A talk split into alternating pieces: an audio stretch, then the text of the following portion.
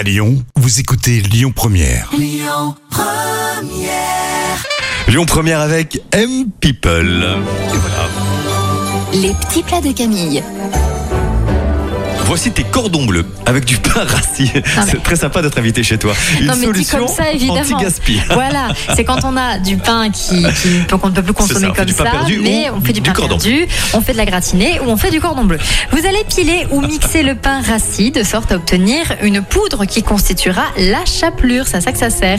Pour obtenir une viande moins épaisse et favoriser une cuisson rapide, vous allez affiner les escalopes en faisant pression dessus, puis vous ajoutez une pincée de sel sur chaque, esca- chaque escalope. Je vais y arriver.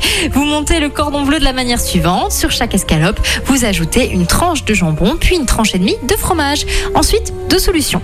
Soit vous pliez l'escalope en deux en faisant bien attention à garder le jambon et le fromage à l'intérieur, soit vous utilisez un ou plusieurs pics si besoin pour maintenir la forme de chausson. Vous allez réaliser un roulé avec l'escalope et la garniture. Là aussi, vous piquez le cordon bleu roulé.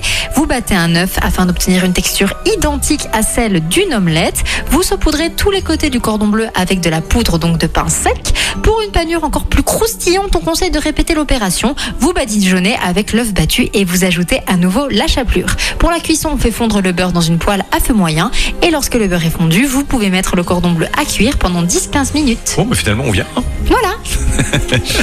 La suite sur Lyon Première. Votre question sexo, c'est vendredi. Pour, pour annoncer un bon week-end, Cécile et Jessica nous rejoindront. Et puis la musique sur Lyon Première. Les enfoirés dans une seconde.